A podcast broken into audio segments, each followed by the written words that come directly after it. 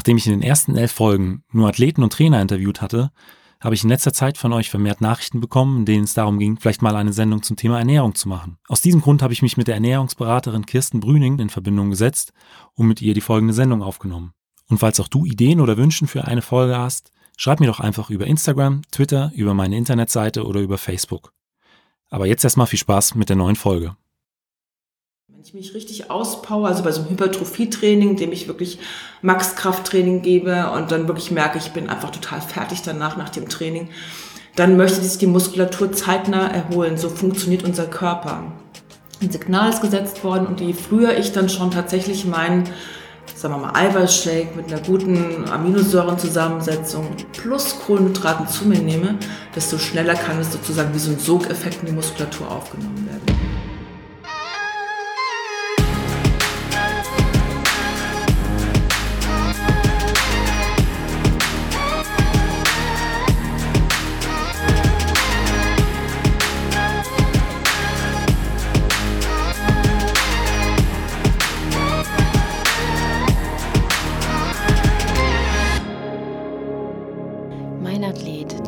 Leichtathletik-Podcast aus Frankfurt am Main.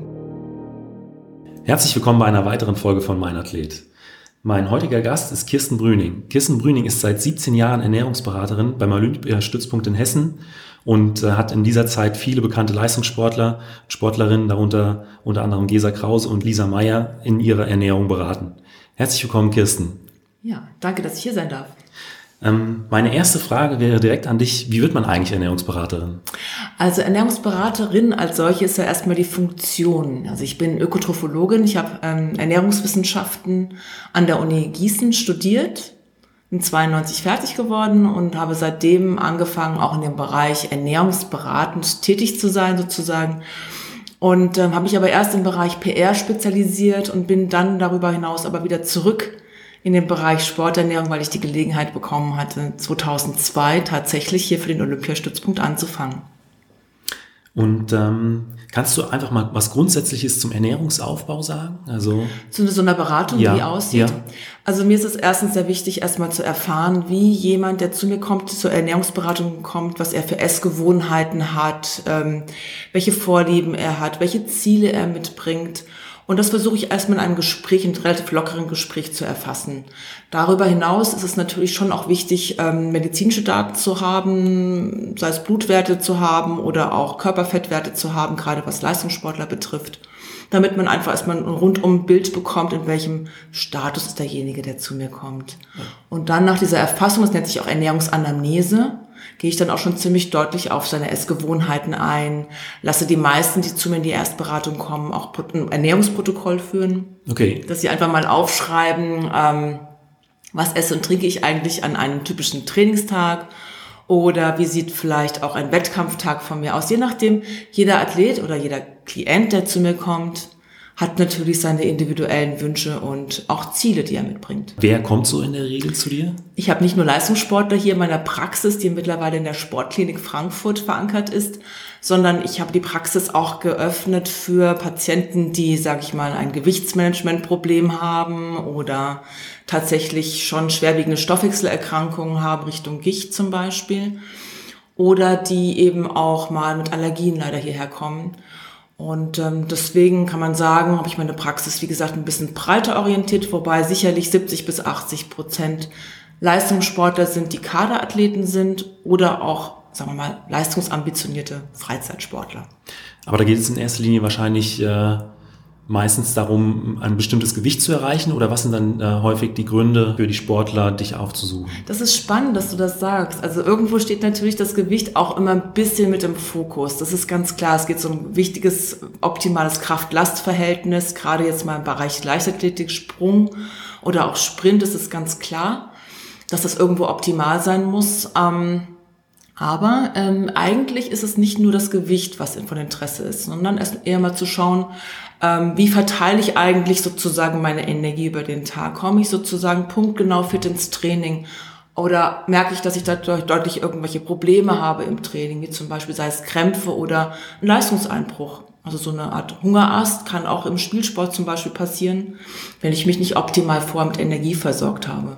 Dann gibt es weitere Punkte, also Leistungs Optimierung durch Ernährung geht und hat viel auch mit Timing und mit Versorgung zu tun. Wann esse ich was am besten? Das haben viele wahrscheinlich überhaupt nicht auf dem Schirm. Also Stimmt, ja.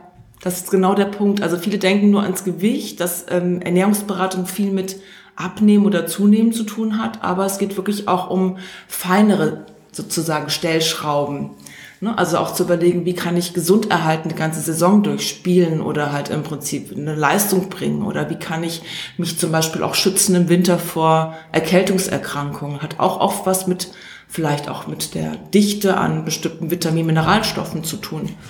Und auch durchaus nochmal, ist mir sehr wichtig, mit der Energieversorgung. Wenn ich auch gerade zum Beispiel im Winter zu wenig Energie zu mir nehme, dann bricht das Immunsystem auch ein.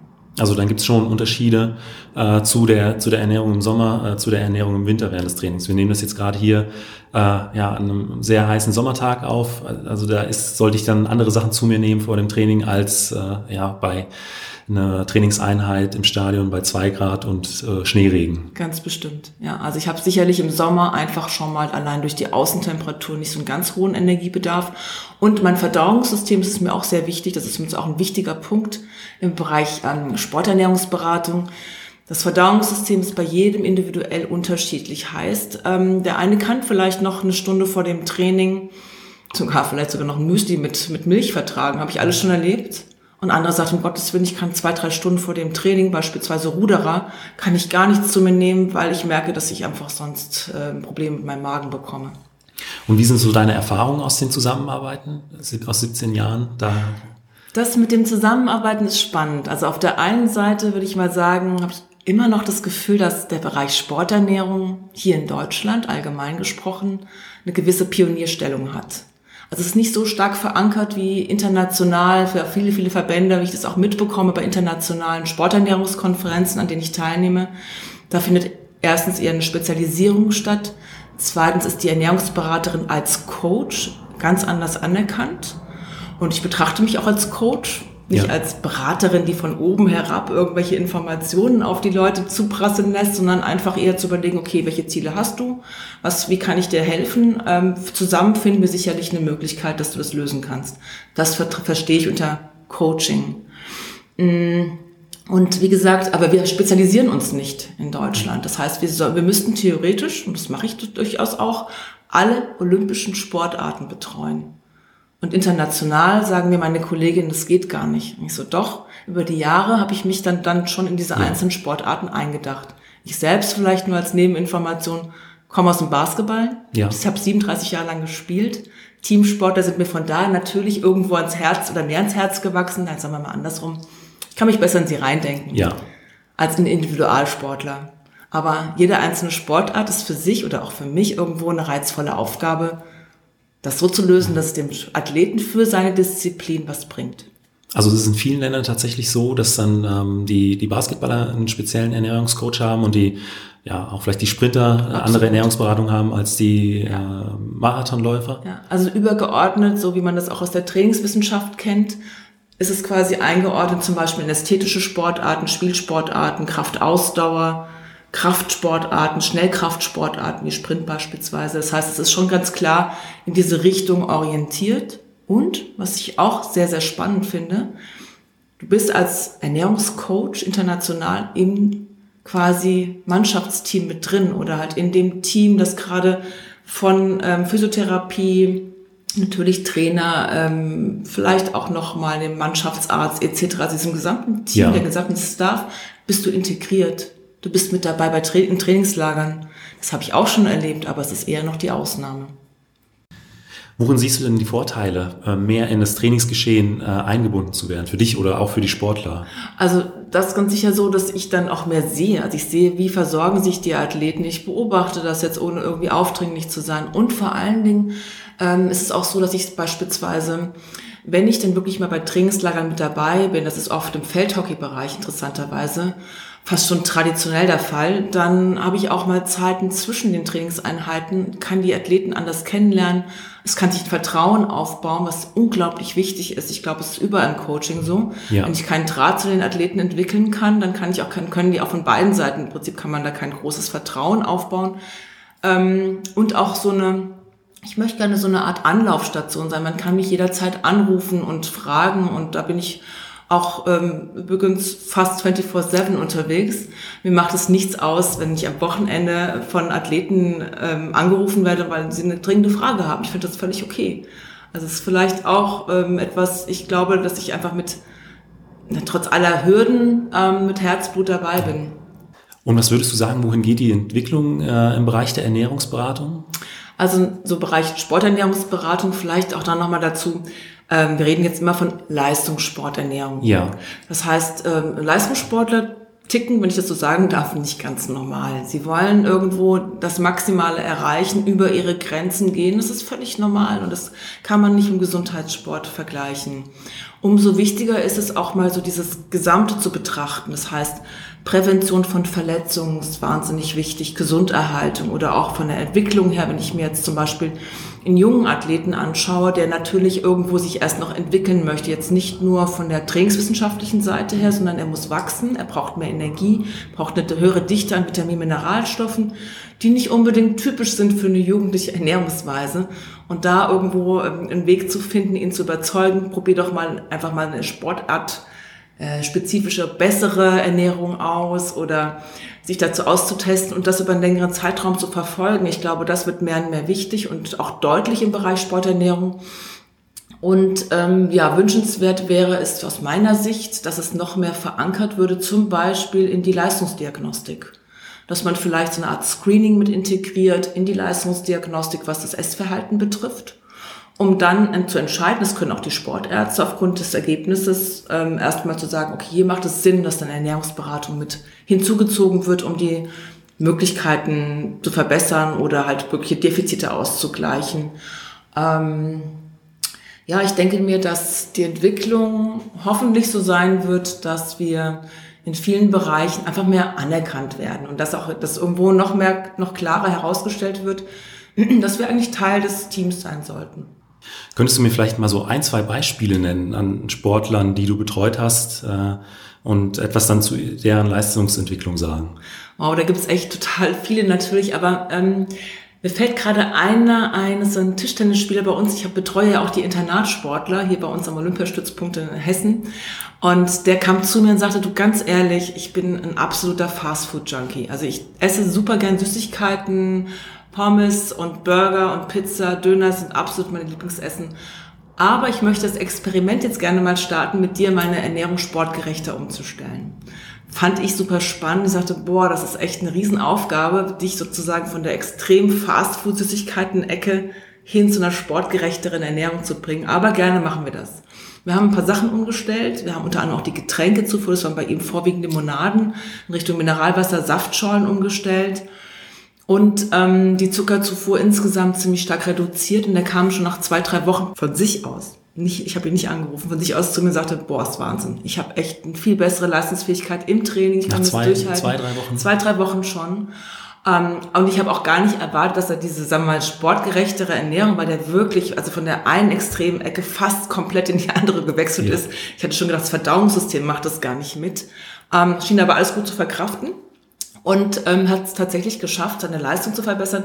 Der ist nicht in der ganz extrem fastfood-lastigen Ecke hängen geblieben, aber auch nicht total sportgerecht unterwegs gewesen, aber hat seinen Mittelweg gefunden und seine Leistungsfähigkeit und auch seine Entwicklung, weil er ein recht junger Athlet war damals, sehr gut verbessert. Das ist der eine Fall, der mir einfällt, fand ich spannend, dass es auch in so kurzer Zeit schon solche Verbesserungen mit sich brachte was letztendlich ähm, tatsächlich oft nicht gut zu messen ist. Denn die Sporternährungswissenschaft oder auch Beratung, was man dann umsetzt in die Praxis, ist irgendwo auch subjektiv. Ein paar Dinge kann man messen. Ja.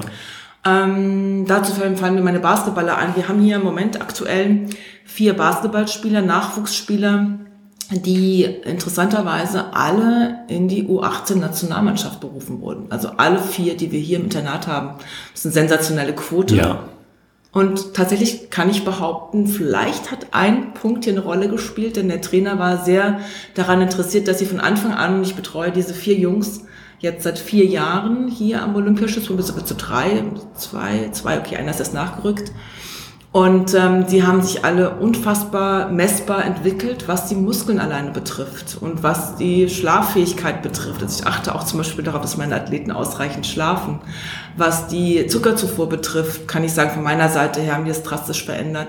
Sie achten auf die Regeneration. Sie achten darauf, dass sie zum Beispiel direkt nach einem intensiven Basketballtraining oder Krafttraining auch für sich selbst einen Eiweißshake herstellen. Das machen sie übrigens aus Joghurt, Beeren, Obst, Haferflocken oder auch eine Banane dazu und einem Kakao. Also es ist ganz spannend, haben sie für sich entdeckt und man konnte quasi zusehen, wie die muskulöser, athletischer wurden und tatsächlich jetzt es geschafft haben, was ihr Ziel war, in die Nationalmannschaft berufen zu werden. Hm, du hast gesagt, äh, direkt nach dem Training einen, äh, einen Eiweißshake zu sich genommen. Ähm, inwieweit spielt es dann ja der Zeitpunkt auch der, der Aufnahme, Nahrungsaufnahme eine also Rolle? es spielt schon durchaus eine Rolle. Es gibt natürlich den Hinweis, ich setze einen Reiz in der Muskulatur, der möchte quasi bedient werden mit den richtigen Nährstoffen, ja. auch mit der Energie. Wenn ich mich richtig auspower, also bei so einem Hypertrophie-Training, dem ich wirklich Max-Kraft-Training gebe und dann wirklich merke, ich bin einfach total fertig danach, nach dem Training, dann möchte sich die Muskulatur zeitnah erholen. So funktioniert unser Körper ein Signal ist gesetzt worden und je früher ich dann schon tatsächlich meinen, sagen wir mal, Eiweißshake mit einer guten Aminosäurenzusammensetzung plus Kohlenhydraten zu mir nehme, desto schneller kann es sozusagen wie so ein Sogeffekt in die Muskulatur aufgenommen werden. Der Effekt, dieser, sagen wir mal, anabole Effekt, jetzt ja. positiv gesagt heißt einfach nur Muskelaufbaueffekt, der ist noch ein bisschen länger erhalten, aber klar, je früher ich dann sozusagen einen Shake zu mir nehme, in dem Fall Kohlenhydrate plus Eiweiß, desto effektiver kann es auch wirken. Und die Regenerationszeit verkürzen ist auch nochmal wichtig. Wir hatten ja jetzt äh, über Beispiele gesprochen. Jetzt hätte ich noch die Frage, wie sieht die Ernährungsberatung äh, durch dich aus? Also du hast am Anfang gesagt, dass äh, man macht erstmal eine Anamnese. Ähm, es wird ein Protokoll darüber geführt, was der Sportler normalerweise zu sich nimmt. Erstellst du ihm dann im Prinzip einen, einen festen Plan mhm. mit äh, äh, diese Lebensmittel solltest du dann und dann essen oder ähm, montags isst du vor dem Training um diese Uhrzeit äh, genau das, danach dann das oder ähm, ist es flexibel? Wie kann man sich das am besten vorstellen? Also ich denke, nein, ich weiß ganz sicher, dass nicht jeder Athlet einen Ernährungsplan braucht. Manchmal sind es einfach nur die Auswahl an Lebensmitteln, die sozusagen zu optimieren sind. Und das kann ich dann schon auch, äh, ist, und dann, das kann ich schon an dem Ernährungsplan quasi erkennen. Ich kann erkennen, ob jemand jetzt zum Beispiel, nehmen wir jetzt mal ein, vielleicht ein typisches Beispiel für einen Jungathleten, ähm, morgens merkt, dass er, wenn er nach einem Nutella-Brötchen in die Schule geht, dass er nach einer halben Stunde, Stunde schon wieder Hunger hat und oder das Frühtraining nicht richtig optimal irgendwie durchziehen kann, dann arbeite ich einfach sozusagen die Protokolle mit ihm durch und optimiere die. Ein Ernährungsplan macht dann vor allen Dingen Sinn, wenn sich der Sportler nicht wie gewünscht entwickelt. Beispielsweise, wenn die Zufuhr an Eiweiß über den Tag verteilt nicht ausreicht, um das Muskelwachstum zu optimieren. Dann ja. macht es schon Sinn zu sagen, okay, wir brauchen jetzt auf jeden Fall für dich nochmal eiweißreichere Lebensmittel über den Tag verteilt oder eine geschicktere Auswahl. Lass uns mal zusammensetzen und einen Plan für dich entwickeln, den du A umsetzen kannst. Ja. Was ich auch wichtig finde, dass du das magst, was wir besprechen. Also ich finde es super wichtig, dass ich nicht irgendeinem Athleten irgendwas empfehle, was er überhaupt nicht mag. Das checke ich auch vorher ganz genau ab. Und machbar muss es sein. Also das heißt, es muss irgendwie vorbereitbar sein, es muss für den Athleten passen. Und eventuell kann es sein, gerade wenn es ein Zeitmengenprobleme gibt. Ich denke da jetzt zum Beispiel auch mal an eine Sprinterin, die ich betreut habe, die einfach hart studierte, lange Trainingszeiten hatte und dann eben auch wirklich über ein Zeitmengenproblem ja, das, das Ding meistern musste, dann die richtigen Vitamine, Mineralstoffe und die Energie vor allem und das Eiweiß noch zu sich zu nehmen.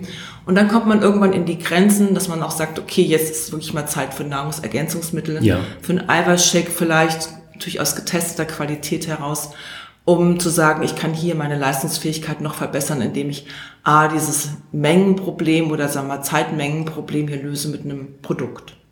Und würdest du auch sagen, dass es äh, Unterschiede äh, zwischen den Ausdauer- und kraftlastigen Disziplinen äh, gibt im Bezug auf die äh, Ernährungsberatung? Ja, also ganz, ganz deutlich. Ich habe ja ganz unterschiedliche Ansprüche an meinen Körper, den sozusagen entsprechend zu trainieren. Während ich im Ausdauerbereich halt ein ganz niedriges Kraft-Last-Verhältnis brauche, das heißt, ich brauche ein relativ niedriges Körpergewicht, eine gut ausgeprägte Muskulatur.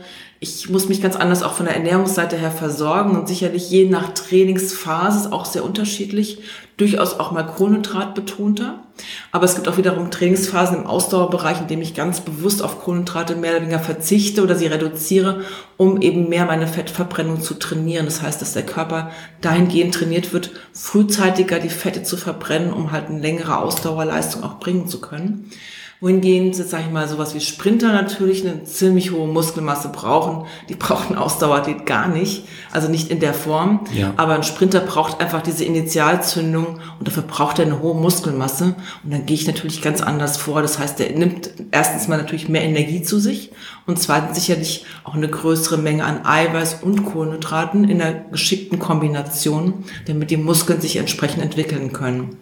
Und dann haben wir natürlich alle Disziplinen dazwischen. Das macht den Bereich Leichtathletik für mich auch so interessant, denn es sind Individualsportler. Das heißt, jeder Einzelne wird auch sehr individuell von mir betreut, auf Basis seiner Vorlieben, seines Essverhaltens, seiner Verträglichkeiten und natürlich seiner Leistungsorientierung. Wo möchte ich hin? Welche welche Ziele habe ich? Ist es Muskelaufbau? Ist es die Regeneration zu verkürzen? Bin ich im Trainingslager?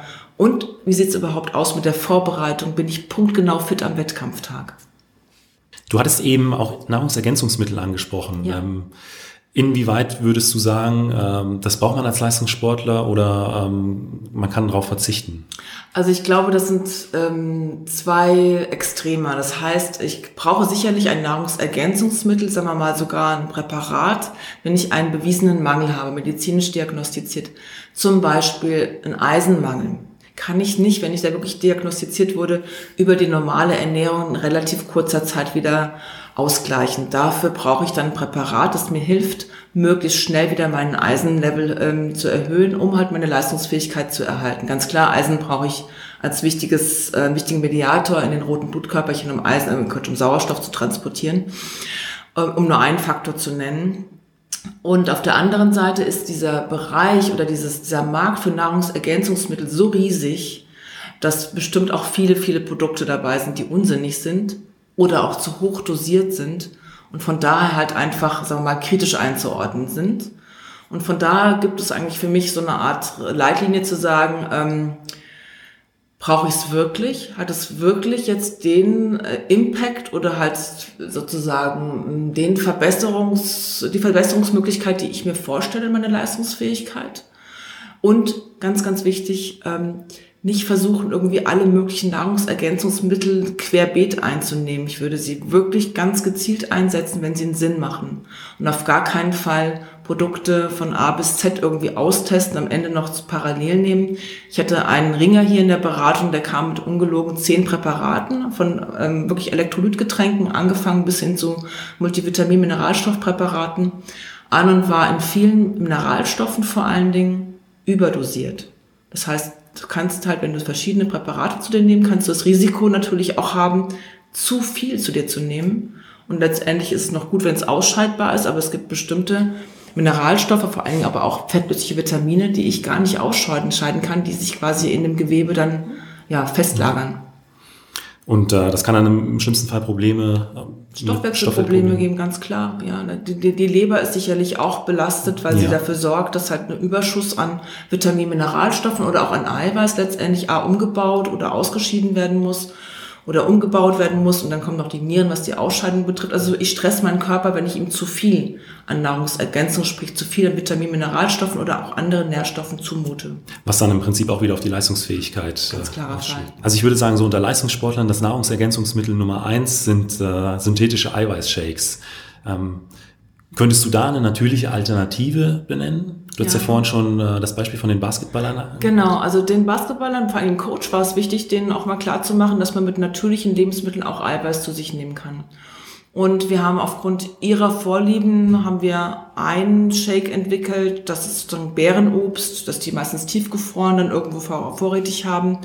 Und Joghurt mit Quark gemischt, Haferflocken sind mit drin, etwas Speiseleinöl. Das Ganze wird dann noch mit ein bisschen Saft sozusagen ergänzen. Das shaken die sich vor. Sie haben also alle jetzt einen Mixer stehen, haben ihren, ihren Shake schon vorbereitet mit dabei im Training, trinken den halt direkt nach dem intensiven Basketball oder auch Krafttraining. Das ist eine Variante und eine ganz einfache Variante, sozusagen Convenience-Produkt, das ich interessanterweise auch mal mit Basketballern zusammen ausgetestet habe bei einem wichtigen Turnier. Ähm, war einfach nur Kakao, einen halben Liter Kakao zu trinken und eine Banane dazu zu essen. Das war's? Das war's. Oh, das ist einfach umzusetzen. Einfach umzusetzen. Ich habe die Kombination Kohlenhydrate, weil ich logischerweise durch diese Intensivbelastung, jetzt speziell beim Turnier, ähm, da wirklich immer ein Defizit habe, gerade als Basketballspieler, habe durch die Kombination Banane, Milch, Kakao eine sehr wertvolle Kombination an Eiweiß und Kohlenhydraten. Ich habe zum Beispiel dieses sagenumwobene Whey-Protein ist nichts weiter als Molkenprotein. Okay. Und das ist natürlicherweise, logischerweise im Kakao enthalten, hat also auf jeden Fall schon mal geholfen, den Basketballern die Regenerationszeit zu verkürzen. Plus das perfekte Timing dann direkt nach dem Training. Genau, das perfekte Timing spielt eine Rolle, ist sicherlich ein, einer von den Punkten in dem Bereich Sporternährung, an dem man sehr, sehr viel ähm, verbessern kann oder auch für sich optimieren kann. Vielen Dank. Falls euch die Folge gefallen hat, hinterlasst mir doch einfach eine Bewertung bei Spotify, iTunes oder eurem Podcatcher und abonniert den Podcast. Vielen Dank und bis zum nächsten Mal.